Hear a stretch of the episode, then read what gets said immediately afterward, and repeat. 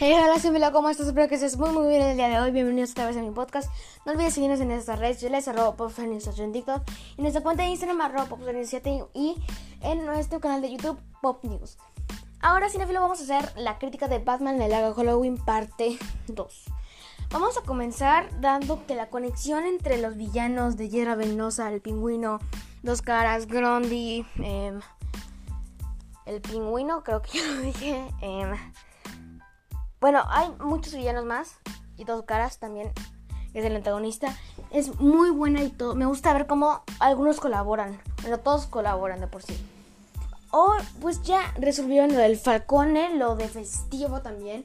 Que eh, fue terminando, spoiler, la esposa de Harvey. Y pues no les voy a decir cómo, cómo lo, por qué lo hizo. Tienen que ver la película.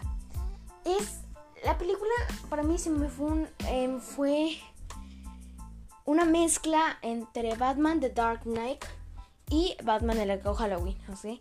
O sea, la película. Em, la, la, película es muy buena. La verdad me gustó muchísimo.